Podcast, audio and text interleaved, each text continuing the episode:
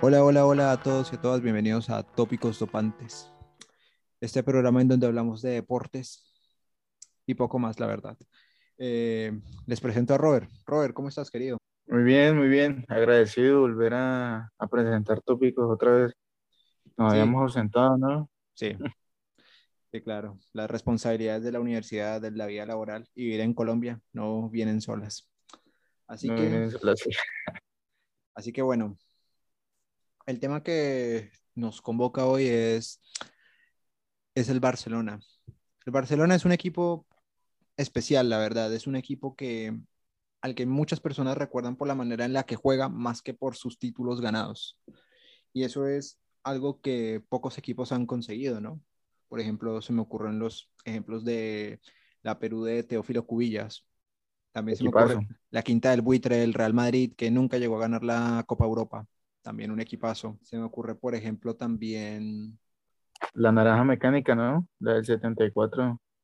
Sí, De también. hecho, ellos, ellos, ellos lo recuerdan más por ese juego del fútbol total que, que ni por el Por- título que no consiguieron. Dos veces contra Argentina en el 78 y contra. Sí, pero pues usted, usted sabe que con el Argentina 74. fue... Sí, pero con Argentina, con Argentina fue un... Eso es un tema de, de otro saco, pero eso fue... Sí, la dictadura Huele a robo, ¿no? de Videla. Sí, de Mm. Videla. Otro ejemplo también podría ser la Brasil del 86 y el 82, que le fue mal, ¿no? Sí, le fueron mal, pero Pero jugaban. les dicen, Mm. dicen los, los sabiondos del fútbol que la mejor Brasil de la historia fue la del 82. Dicen, dicen eso. Sí, es que solo Sócrates Por valía Sócrates, Falcao, sí, coin- coincido, Falcao, el 9, ¿no? Sí, Careca, Careca también.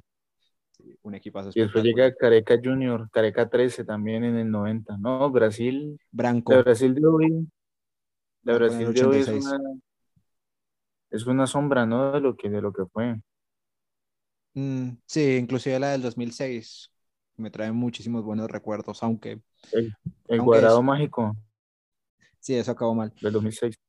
Eh, algo pasó con el Barcelona y es que digamos que cuando llega Guardiola, las cosas en el Barcelona cambian bastante, ya venían cambiando desde que Johan Cruyff toma el mando a finales de, los, de la década de los 80, pero es muy raro porque es un equipo que, en que existió durante cuatro años y que en, solamente ganó dos Champions, pero no consecutivas, pero es un equipo que todo el mundo recuerda, que todo el mundo, del que todo el mundo habla, que todo el mundo referencia, y es bastante interesante. A mí personalmente me gustan mucho los equipos así, que optan por las posiciones de calidad, por los primeros toques, por la presión alta, por hacer transiciones largas y elaboradas con las que puedan llegar a los goles. Me parece una, una preciosidad de fútbol. Y en todos esos, todos estos ejemplos que pusimos tienen algo que ver con el Barcelona, ¿no? Inclusive Brasil, Claro. que sonaría el más alejado, ¿no? Pero esa Brasil tocaba que no veas, ¿no? Con Sócrates. Pero bueno, Sí. la cosa con el Barcelona es que el Barcelona desde hace muchos años ha dado bandazos en Europa y ha pasado de ser un equipo muy dominador cuando gana una Champions con Luis Enrique, que está demostrando que tenía toda la razón del mundo porque es un pedazo de entrenador y pocas cosas más hay que agregar a eso. Desde aquel entonces el Barcelona ha venido bajando, bajando y bajando su rendimiento. Y ahora se encuentra en una situación francamente inédita. En este momento es noveno en la Liga de España. Es noveno y está último en su equipo de Champions, un equipo en donde está el Benfica, el Dinamo de Kiev, el Bayern, bueno, el Bayern es el Bayern, pero la situación es bastante cuestionable. Y crítica, diría yo. Sí, sí, pues no sé, o sea, yo personalmente pienso que todo esto se origina cuando el Barcelona apuesta por Ernesto Valverde, ya desde el vamos, y no hace una primera buena, te- una temporada buena, la primera que está con la temporada de Paulinho, esa gente. eh, gana Sí, la pero liga, pero ya habían bajado. se- se gana, eh, esa temporada fue la temporada del doblete, ¿no? Liga y Copa, pero, pero con Valverde se estableció un, un modelo de juego bueno, porque no sé si usted se acuerda que cuando, que en esa temporada en la que se va Neymar, ¿se acuerda? Que hubo Sí. el papelón de, de los 222 kilos. Cuando Neymar se va, todo el mundo asustado porque, bueno, acabó el mejor triente del mundo. Barcelona no volverá a ganar Champions. Y no volverá a ganar ligas, no volverá a ganar copas. Y llegó Valverde y hizo lo que supo hacer. Lo que pasa es que en Champions el Barcelona perdió, considero yo, ¿no? Yo creo que ellos perdieron esa mentalidad de, de pelea que se las daba Luis Enrique o el mismo Guardiola. Yo me acuerdo que Guardiola le solía decir a los jugadores, o no sé si usted se acuerda, antes de la final en Roma, en, contra el Manchester, en el 2000, la 2008-2009, el tipo les puso un video, un video muy bueno, no sé si ustedes se acuerdan, un video de, de como de guerreros don, a, los, a todo el plantel del Barcelona, donde les hacía ver cómo llegaron ahí y, y que eran el mejor equipo del mundo. Yo creo que el problema del Barcelona viene siendo esa pérdida de la mentalidad. Se puede tener la mejor posesión del mundo, el mejor juego, pero si usted no, no tiene la mentalidad de que usted es el mejor, pues básicamente pues, va, va, a perder. Y eso pasó, pues, ¿qué? El año de la Roma con, ese. Con, con Juventus, Roma, Liverpool, después viene el Bayern. Entonces, es algo que con Luis Enrique se vio degradado en el año 2017. Por eso Luis Enrique se va. El tipo sabe que los futbolistas ya no estaban motivados con el mismo entrenador. El tipo de una vez dice, yo me voy porque antes de evitar una, una, una debacle. Y traen sí. a Valverde, pues con, con, Valverde no se solucionó nada. Se man, o sea, con Valverde yo lo veo es que estu estuvieron en una etapa de, de como de, de, estabilidad por un momento, como una hibernación, como, ah, bueno, nos está yendo bien en Liga y Copa, no lo despedimos, pero la gente pide la Champions. Entonces, y, y lo de Liverpool fue el batacazo, ¿no? Sí, lo, y además que el nivel de la liga engaña. Yo recuerdo que Valverde jugaba bastante, claro. pero recuerdo muchísimo algunos partidos, ¿no? Recuerdo un, unos partidos contra el Rayo, contra el Betis. Eh, contra el Levante. Sí, sí, ¿se acuerda que en ese jugó Jerry Mina, justamente? Que fue que le metió cinco. Cinco, Eh, cinco, cuatro. cinco, cuatro. Eh, esa Y, y temporada Ye- casi. Jerry por ese partido se va. No, Valverde pero- lo dejó de, de- pero- de poner titular. Pero ese es otro tema. Eh, Jerry Mina todavía debe estar celebrando el gol contra Ecuador, ¿no? Eh, un abrazo para el grandulón.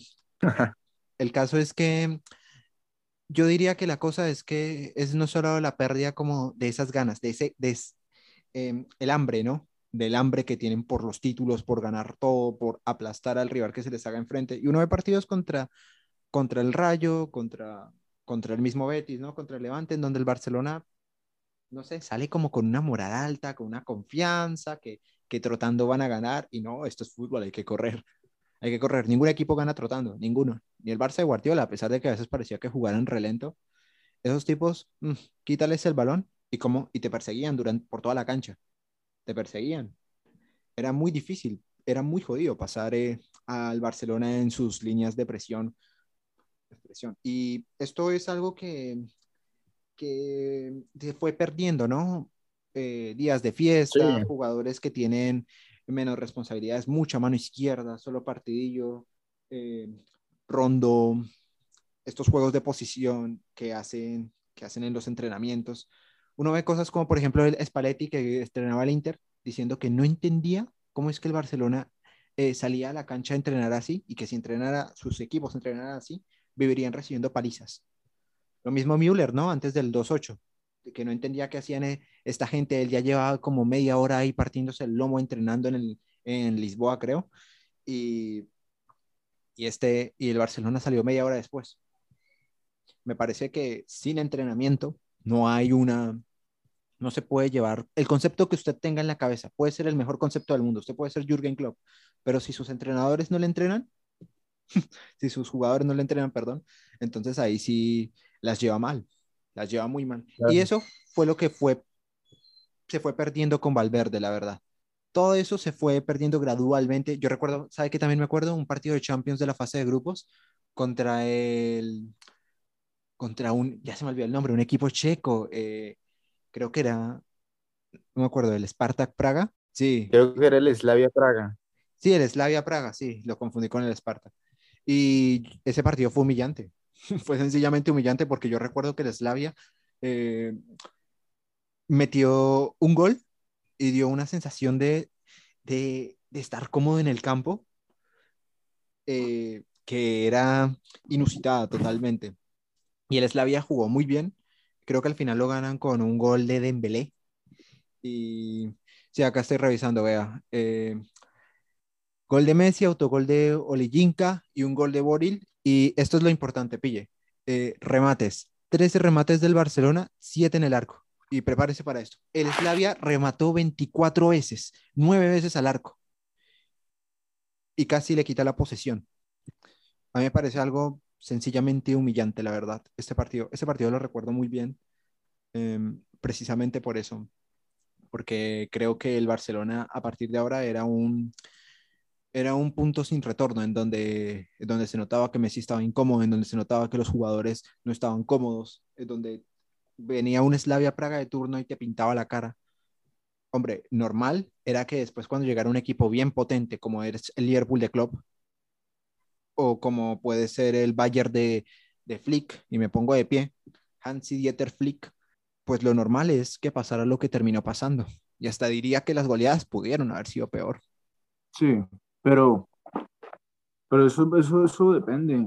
Depende también porque yo, yo considero que esos equipos, lo que era el equipo de club del, de la, de la remontada en Anfield, eso no debió pasar.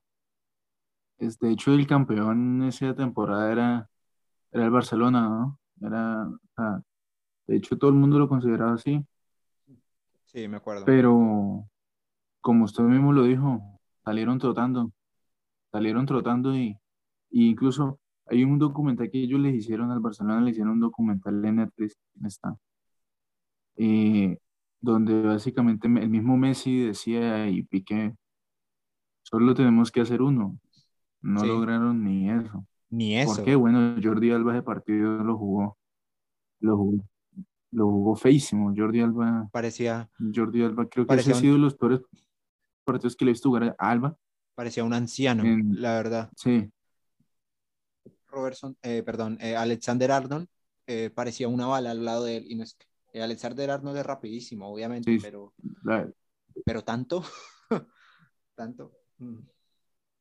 Ese partido de Liverpool creo que marca un punto y aparte. Y realmente creo que es el momento en el cual el Barcelona no tiene retorno. No tiene retorno de todo esto porque esto se cambia entrenando, esto se cambia pues con que existan jugadores que no tengan tanto poder y que exista un entrenador que pueda, que tenga, que tenga ideas definidas, Sí, ¿no? yo Y que las pueda llevar a cabo. Y eso, y ese no era Valverde. Claro, obviamente que si Valverde llegaba y decía, bueno, ahora van a entrenar y todo, ¿qué te, qué te dice Messi, Suárez, Piqué, eh, Jordi Alba? ¿Qué te dicen? Te mandan, te, man- te echan, literalmente te echan de Barcelona. Pero bueno, Valverde eso, después llega Quique Setién, un hombre muy bien intencionado, pero que al final eh, llega en un momento pésimo. Setién llega después de lo del, poco después de lo del, Spa, de lo del Slavia, ¿no? Y bueno, Setién es el que se tiene que, se tiene que comer los platos rotos, desgraciadamente, porque es un entrenador que a mí, la verdad, me encanta.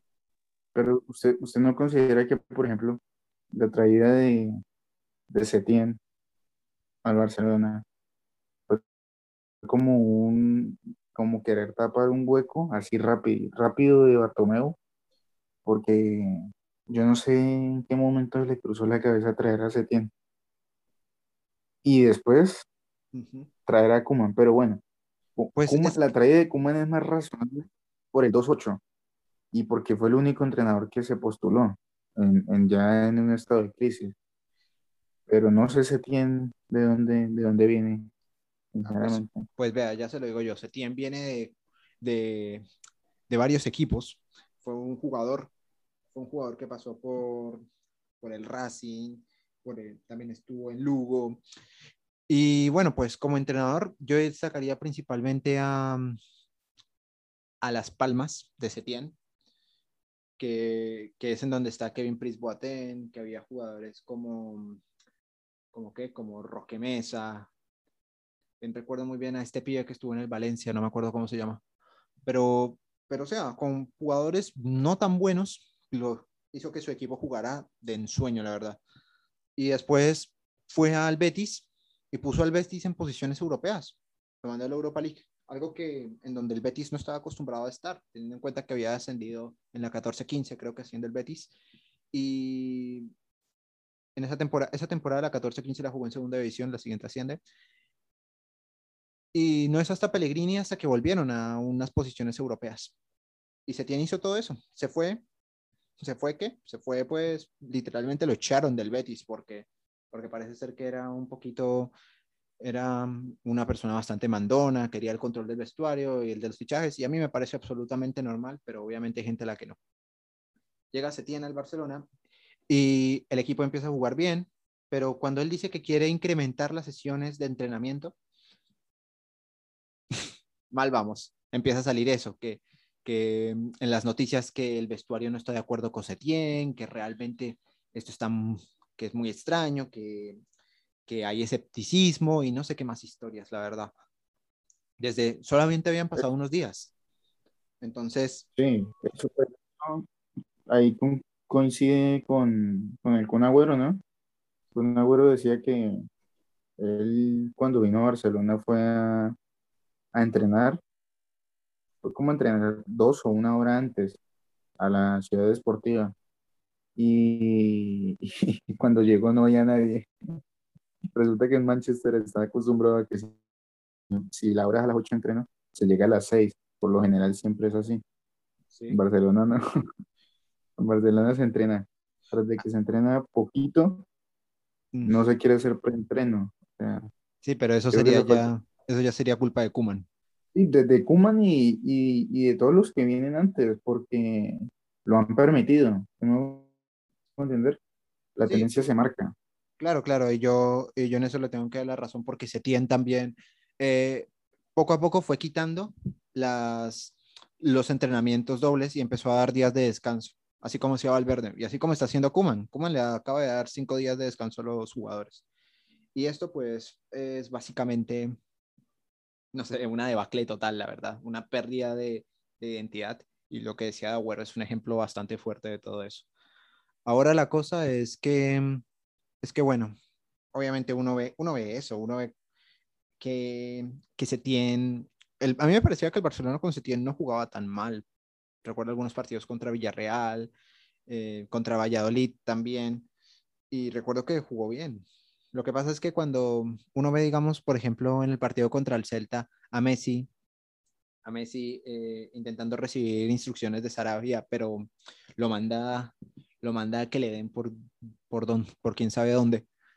Y después cuando Suárez mete un gol, se lo dedica a Setién diciendo la concha de tu madre, pues uno nota que ya había ciertos, ciertos recelos y que ya habían ciertos, ciertas discrepancias y ciertos roces que, ya, que, llevaron a, que llevaron a una desunión total. Y es triste, pero así pasó y al final le echaron la culpa a todos. Bartomeu, del que hemos hablado, pues usted solamente lo mencionó, es muy responsable de todo eso, pero digamos que usó a Setien como chivo expiatorio, él permitió todo eso. Y ahora pues, y trajo a Kuman, en vez de dimitir después del 2-8, traje a Kuman. Y Kuman, no sé, ¿qué piensa usted de Kuman? Mm, de Kuman. Yo creo que la única palabra que me viene a la cabeza con Kuman es mm, desastre. ¿Desastre? Desastre. Sí, desastre porque, porque, a ver, el tipo empezó blanqueando a Suárez, una llamada, y lo echó del, del club. Hizo el trabajo sucio sí. que Bartomeu quería que hiciera alguien por él, y lo hizo lo hizo muy bien porque echó a Suárez, también quiso echar a, a, las vacas sagradas que eran Alba y Busquets, pero pues no pudo, porque fue empezando que son los capitanes, capitanes y son españoles, era más difícil, entonces es más fácil echar a un, a un extranjero, ¿no? Entonces, empezando con Suárez, y además de, de que, de que Kuman imparte la ley con Ricky Puch, blanqueándolo también por filtrador, y no le da minutos. Y pues eh, en, eh, eh, en, lo único bueno que yo le resalto a Kuman en las dos temporadas que lleva es que le ha dado oportunidad a los jóvenes. que creo que eso es lo mejor. No lo sé. Pero no estoy tan muy Messi dependiente. No estoy tan de acuerdo. En la temporada pasada, sí, el, el tipo, el tipo, de hecho, él, mismo lo dijo. Él mismo, mismo dijo que, sí, él mismo dijo que Messi tapaba los, los huecos que, que habían y que como no está ahora, entonces los huecos salen a relucir. Bueno, ¿qué tipo de huecos? Pues no, pero, la falta de gol. Pero, la falta de, de, creación de, juego. De goles. Pero venga, eh, a mí todo, la verdad, yo veo a Kuman y la primera palabra que se me da a la cabeza es, uy, Dios mío, ¿qué excusa va a sacar ahora? Eso es lo primero que se me viene a la cabeza, la verdad, cuando lo veo. Vea que justamente hoy estaba viendo el documental de Luis Aragonés que subieron por Movistar. Y, y, apareció Kuman. Apareció Kuman cuando, cuando Aragonés quería hacer la lista para, para la Eurocopa del 2008. Eh, Aragonés quería contar con Albelda, pero parece ser que Kuman eh, lo sentó durante toda la segunda vuelta no jugó ni un minuto, entonces Aragones no podía contar con un jugador que no que hubiese jugado tampoco, así que dejó a Albelda fuera.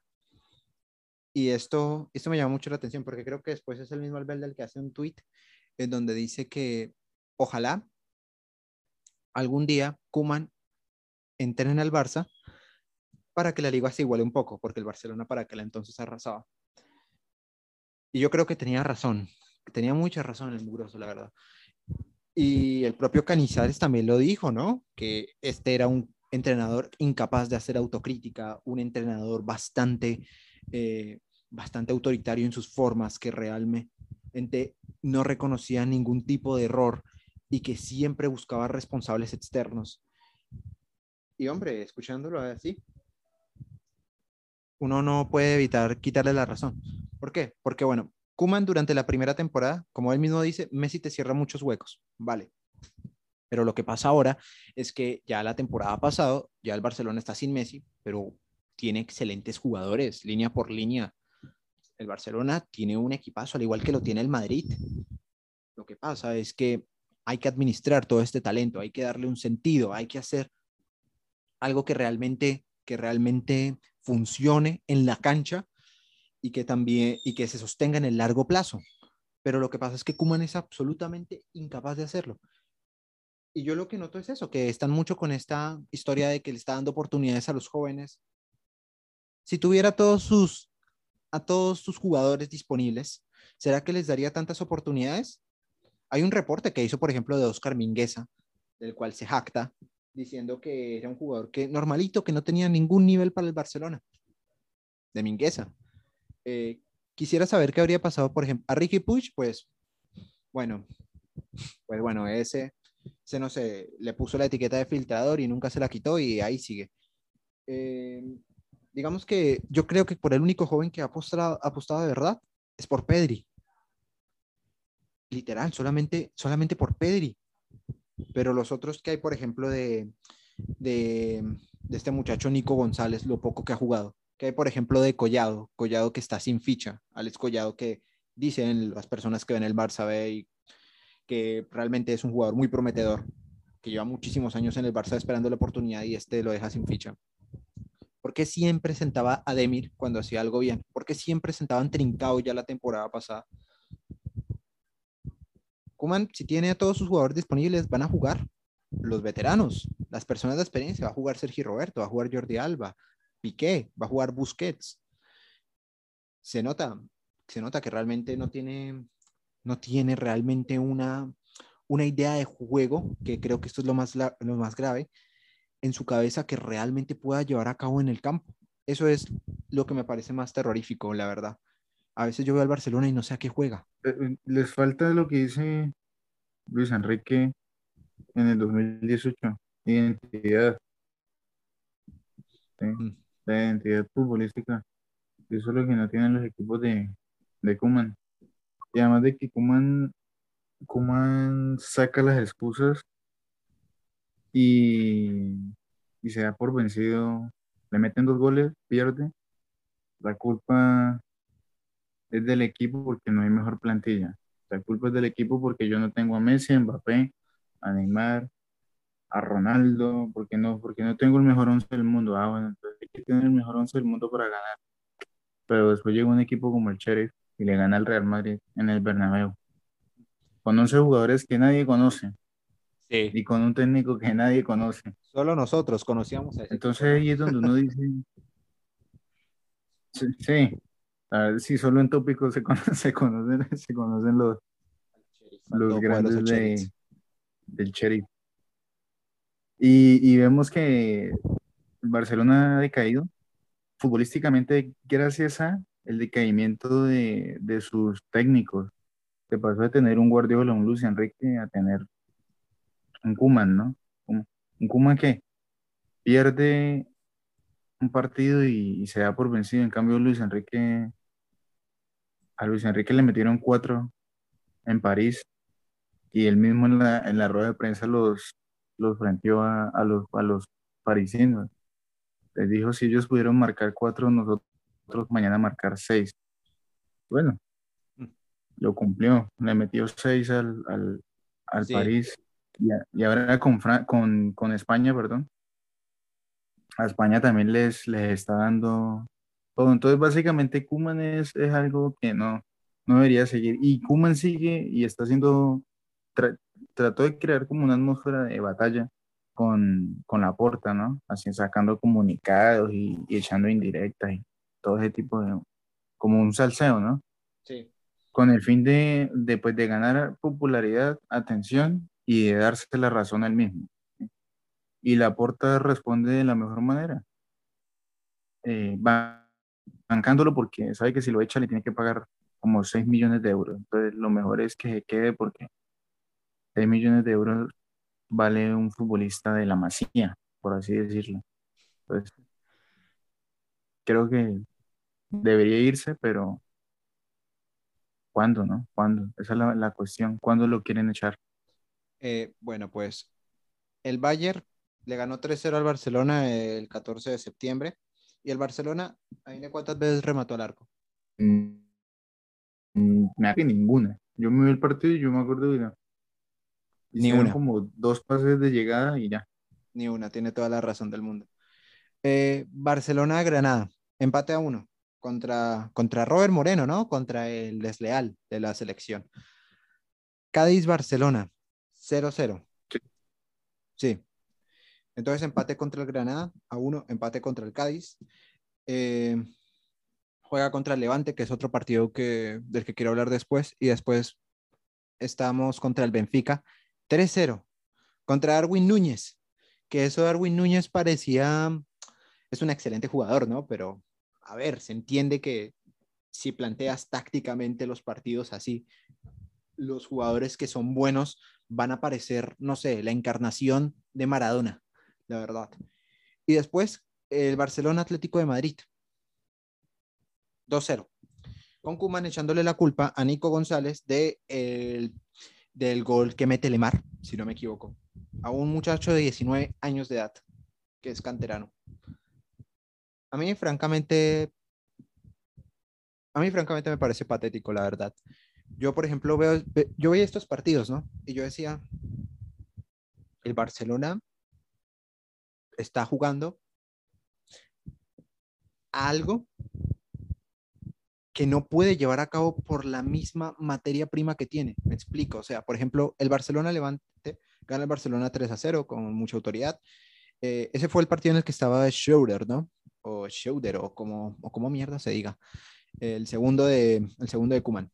Sí, sí, sí, Y en ese partido, eh, es Schrader, el calvo, el calvo. Sí, el calvo, el que se parece a Ten Hag. Eh, entonces, en ese partido, el Barcelona lo que hace es presionar con un bloque alto, con un bloque alto, eh, está muy atento a las coberturas, están muy pendientes, todos están intensos. Eh, al mismo tiempo, el Barcelona está muy bien preparado y muy bien posicionado para empezar transiciones rápidas, rápidas, mentalmente rápidas sobre todo, que le permitan generar ocasiones de gol y al mismo, y al mismo tiempo dominar, dominar el balón, pero no solo tenerlo para dar pases horizontales como a veces hace el Manchester City, ¿no? Sino tenerlo porque con eso mismo, porque con esa herramienta se puede hacer daño. Eso es algo que, es algo que creo que Xavi decía recientemente en este video que lanzó en, en Cautious Voices. Y, y, realmente me parece, me parece que fue un partido del Barcelona excepcional. ¿Qué es lo que pasa? Llega Kuman contra el Benfica y ¿qué hace?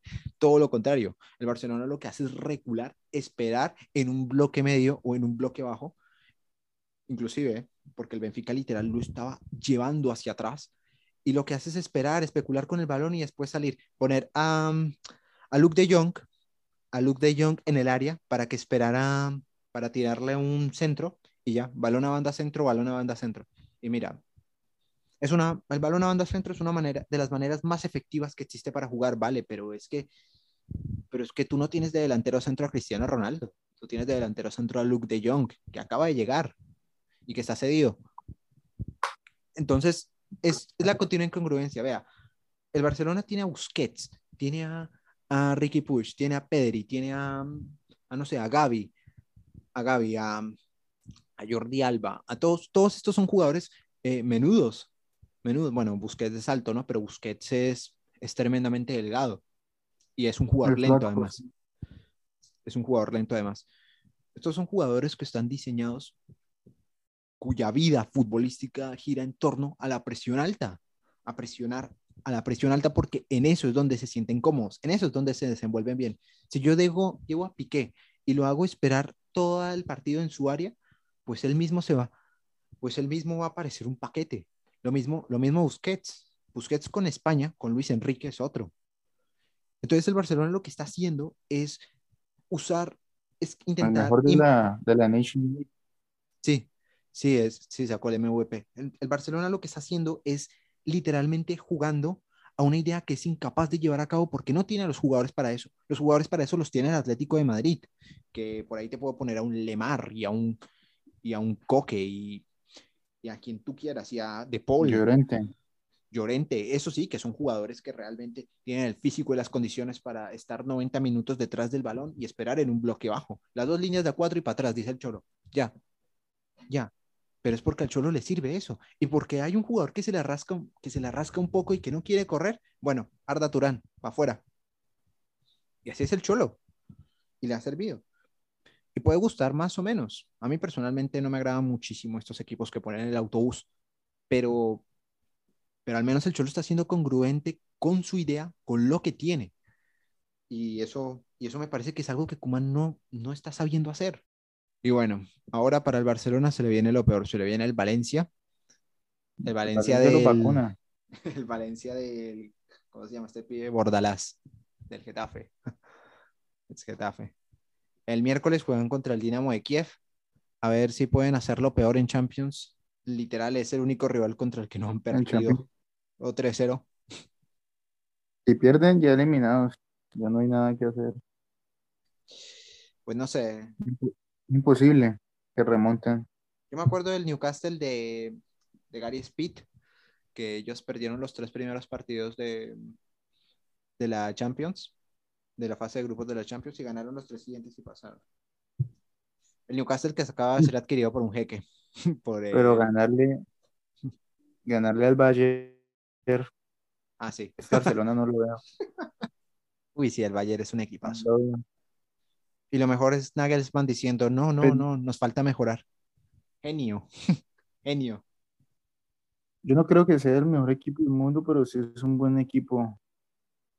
Considero que el mejor equipo del mundo está, está en Inglaterra. Sí.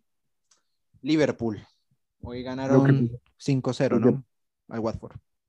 Lo que pasa es que Salah está, está intratable, Salah y el, el Bayern todos los fines de semana, pues los equipos de Alemania no se comparan con, con los de Inglaterra, ¿no? No sé, la, la, Bundesliga tiene buen nivel. Yo hoy, yo hoy me vi el Stuttgart contra el Mönchengladbach porque me encanta mucho Embolo. Eh, Plea, esperaba que jugara Plea, pero no jugó, jugó el segundo tiempo. Y Zacaria, sobre todo, que es... El francés. Sí. Y Zacaria. Zacaria lo quieren llevar para varios equipos. Y fue un partido interesante, o sea, 1-1, cosas. Hoy Haaland metió un doblete también. Es una, es una liga, para mí, la Bundesliga en este momento es muchísimo más interesante que la liga. Sí, claro, ver a Kuman ahí todo el tiempo centrando y, es un señor que no reconoce nada en la rueda de prensa. Eso es lo que me da más pereza, la verdad. Luis Aragonés lo decía, ¿no? En el documental que vi hoy. Eh, yo soy el entrenador y soy el máximo responsable de lo que suceda en el campo. Si ganamos o si perdemos. A grosso modo dijo eso. Sí, claro. Ese, ese sí era un entrenador con mayúsculas, la verdad. Don Luis Aragonés falleció, ¿no? Sí, sí, en el 2014, 2013 murió Luis Aragonés. Pero bueno. Él le dio la base a Vicente, a Vicente del Bosque. Esa, esa, España, esa España campeona del mundo es la base de, de Aragonés. Sí, claro, y aparte que Aragonés jugaba espectacularmente bien al fútbol. Los equipos de Aragonés eran una, era una maravilla. El Mallorca, yo me acuerdo sobre todo. El, cuando, está, cuando estaba el Samueleto. Atlético, el. Sí, el Atlético. Él entrenó al Barcelona en los 80 también. Entrenó al Valencia con Romario. Estuvo también. Creo que fue con el Mallorca cuando, eh, con el Oviedo, fue con el Mallorca cuando lo llamaron a la selección. Eh, se hizo todo este escándalo porque no convocó a Raúl porque no tenía posición para él. Pero al final nadie creía en ellos, inclusive había gente que estaba en contra de ellos y al final pudieron ganar la Eurocopa con, con mucha superioridad, la verdad. Ya en el 2006 fueron muy Torres. superiores. Sí, el gol, de, el gol del niño Torres, ¿no? Ante Philip El Lam. gol de Torres en Alemania. Sí, Torres en, en, en, en- en el, en el Mundial de Sudáfrica, Torres, se vio que el nivel de Torres fue malísimo, ¿no? El que lo suplió fue Villa, con los goles. Villa y Villa Llorente. Y Llorente. Villa y, Llorente, de hecho, de hecho Llorente, Llor- Llorente casi no fue titular, creo que fue titular nomás contra, ah, no, no, no, entró de cambio, contra Portugal, Sí, y, jugó, jugó como 20 minutos nomás, jugó mejor que, que Torres siendo titular en, en casi todo el mundial. Es que Torres venía una lesión grave. Ya, de ahí en adelante Torres no volvió a ser el mismo. El mismo del Liverpool, por ejemplo. Y, y ya eso pasó. Realmente. En este momento España tiene, tiene una muy buena base, la verdad. Yo, por ejemplo, y por eso es que pienso que el Barcelona también tiene una muy buena base. Tiene excelentes jugadores, la verdad, para que Koeman vaya diciendo que lleva un montón de paquetes. Yo vi al... Oye, pero Luis, Luis Enrique, Luis Sí. Enrique es tan cool que, que Luis Enrique ayuda al Barcelona llevando futbolistas del Barcelona a España, ¿no? O sea, mm, le, yo no le sé. ve más talento Luis Enrique. Koeman. Es Que yo creo que Luis Enrique, Luis En- sí, que Kuman, porque para que los convoque, entonces Luis Enrique fuera otro diría, no, estos, estos futbolistas les va mal con, les va mal con Kuman, pues yo no los convoco. Y, y pues del Madrid no hay nadie, no hay a quien convocar, porque Carvajal lesionado. Ah, lesionado. Nacho. Nacho, pues, Es que Luis Enrique lo que pues Nacho es necesita, Nacho. Nachito, Nachito es bueno. Lo que pasa es que Luis Enrique necesita un defensa que sepa salir con la bola jugada, porque eso es lo que le sirve a él. Si pone, si pone a Nacho, pues lo más probable es que Nacho en algún momento recurra al famoso eh, pedrada desde, desde el área de defensa. Y ese es el problema. Lo que yo decía era especialmente respecto a, a los mediocampistas del Barcelona. Los mediocampistas en España son unos y en el Barcelona son otros. Pedri, Busquets, el propio Gavi que lo convocaron. Eh, en España parecen máquinas. Yo recuerdo el España-Italia hace unos días. Fue increíble como, como, como Busquets y Gavi formaban esas sociedades, se entendían muy bien. Inclusive Eric García, que es un fichaje que muchos dicen que es una decepción. A mí me parece que para saber si un fichaje es decepción o no hay que esperar al final de la temporada. Eric García jugó muy bien contra Francia también. Eh, me parece que estuvo muy bien marcando Mbappé, encima de Benzema también. Un defensa muy bueno. Mucho mejor que Laporte, sí. Laporte. Laporte no es un defensa que a mí me agrade, me gusta mucho. Pero bueno, o sea, la cosa es esa. Como dijo el propio Luis Enrique en una rueda de prensa, más irresponsable que apostar por un jugador joven que usted cree que no tiene el nivel es apostar por un jugador joven eh, sabiendo que uno no cree en él. Bueno, me hice un lío, me hice un lío, la verdad. Lo que Luis Enrique estaba queriendo decir es eso, hay que creer, hay que creer en estos jugadores, la verdad. Hay que creer, hay que creer, es verdad. Sí, bueno, disculpen mi confusión los oyentes. Siga. A final de cuentas, Luis Enrique siempre terminó teniendo la razón. Aunque bueno, pierde la final por un gol en fuera de lugar de Mbappé, que según el árbitro, porque Eric García la toca, pero no tiene sentido porque él la toca es después, después de que haga el pase, esto, no, no me acuerdo quién fue, si fue Griezmann o fue Benzema. Eh, la cuestión es que considero que le ganaron a España injustamente. Y España, España es terrible equipo, un, un terrible equipo, le, le, pelearon a los campeones del mundo y le ganaron a los campeones de Europa. Hmm. Le mandan, un, le mandan un equipazo. Y a Francia también casi le eliminan. Solo que eso no lo cuentan, ¿no? Solo cuentan los dos goles de, de bueno, uno de Benzema y el otro pues de Mbappé. Pero no, no, no dicen que, que Luis Enrique, de hecho yo, yo me acuerdo en el, principio del partido, Francia salió con un vendaval, salió enrollando. Llegó Luis Enrique, hizo, hizo modificaciones con alrededor de Busquets y bajaron un poquito a Gaby, se acabó el vendaval. Dejaron de atacar. Entonces, sí, dejaron de atacar, pues sí, dejaron de, de, de, de, de atacar se les vino la moral abajo con ese golazo de Benzema porque pongo la bajaron patear y, y adiós. Sí, sí, Francia, Francia empezó muy bien, empezó muy fuerte. Entonces, por eso, por eso es que Luis Enrique mm, dice que es irresponsable apostar por estos jugadores jóvenes si uno no cree, no va a creer en ellos. Y, y al final, y al final me parece que es muy congruente. Me parece que España no solo con Gaby, sino con este Jeremy Pino del Villarreal, tiene un equipo para, para años, con el propio Eric García en caso de que mejore. Em, bueno, y pues otros jugadores que están por ahí, como Pedri, ¿no? Puede, puede ser un equipo muy fuerte, uno de los candidatos al Mundial ya, diría, diría yo. Este equipo con Francia, con Italia, con Argentina tal vez, no veo tan fuerte a, a Bélgica, la verdad. Brasil. Estos son ya los candidatos que yo veo ya ganando el mundial. Habría que esperar. ¿Sabe cuál, cuál yo creo que es el homólogo, el homólogo de Brasil en Europa? ¿Cuál? Actualmente, ¿no? Sí. Estoy hablando en la actualidad. Bélgica. Un equipo que arrolla pero le toca una instancia decisiva y pierde. Mm. Bélgica, Bélgica, yo no sé, la verdad, Bélgica, Bélgica, en Bélgica literal, uno levanta una piedra y sale un jugador de fútbol que destaca en, en uno de los mejores clubes del mundo. Es increíble lo de esta gente para sacar jugadores, jugadores de nivel, la verdad. Y lo sigue sacando. Pues ahora habrá que ver y habrá que esperar qué pasa con Roberto Martínez no ganado nada. Esperar qué pasa. Igual falta harto. Sí, todo, todo puede cambiar de un momento para el otro y el Mundial se va a jugar en, en noviembre, si no estoy mal. Sí, creo que en diciembre, dijeron, a finales de, de año. Sí, ya Brasil está clasificado. Eh, Alemania también está clasificada. Dinamarca, creo que Dinamarca está clasificada. Sí, Dinamarca ya. Y digamos que esto ya son, ya todo se va conformando un poco.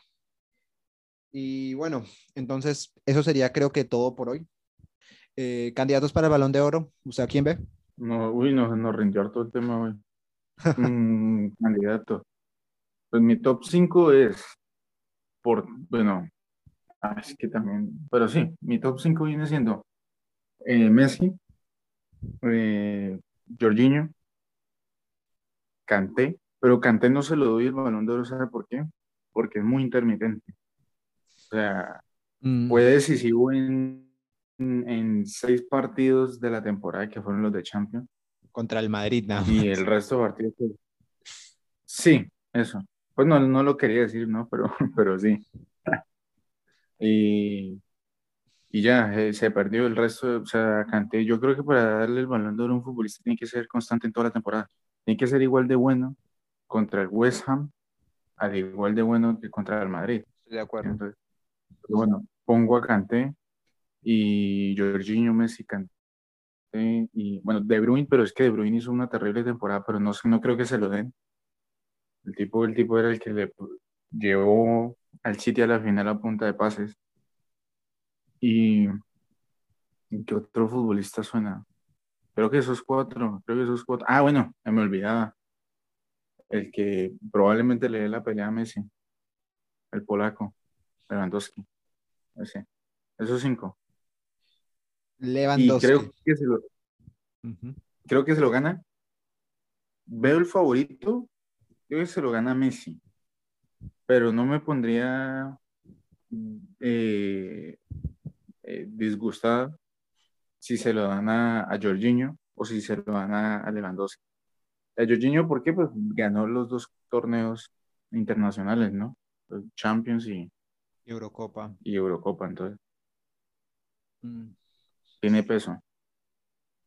Sí, sí, yo ¿Y usted personalmente, quién cree? yo si tuviera que hacer un top 3, sería Haaland, No entiendo por qué hay gente que dice que Haaland, Lewandowski y Messi. La verdad. ¿Quién ganará de esos tres? No lo sé, pero para mí Uy, no sale que- esos tres. En cuarto lugar pondría a Cristiano Ronaldo. Y de quinto Mbappé, ¿sabes? Me gustó el año de Mbappé. Mba- Mbappé, Mbappé le hizo falta ganar un título pesado. No ganaron la Liga de Fran- Francia. Por eso es que los franceses, bueno, Neymar no es francés, no, pero Neymar no, no entra en la, en la puja. Mm, Sí, sí, pero bueno, para mí el balón de oro consiste en dar el mejor rendimiento individual durante todo el año. Y, si- y si eso lleva títulos, pues mejor. Pero, pero si se es muy bueno, pues nada que hacer. Nada que hacer. Porque si no, no tendría sentido el balón de oro que gana Cristiano en 2013, que le gana a Ribery. Pues a ver, para mí Cristiano toda la vida va a ser muchísimo más jugador que Ribery. ¿no? que Ribery. Y si ese año pues estuvo un poco mejor que, que los dos, que Ribery y Messi, pues nada más que hacer. Y bueno, y bueno, ahora sí eso sería todo. Muchas gracias por su Bueno, atención. dejamos. Dejamos ahí. Hasta luego, muchas gracias. Hasta luego. Muy bien, chao y cuídense. Conduzcan con cuidado.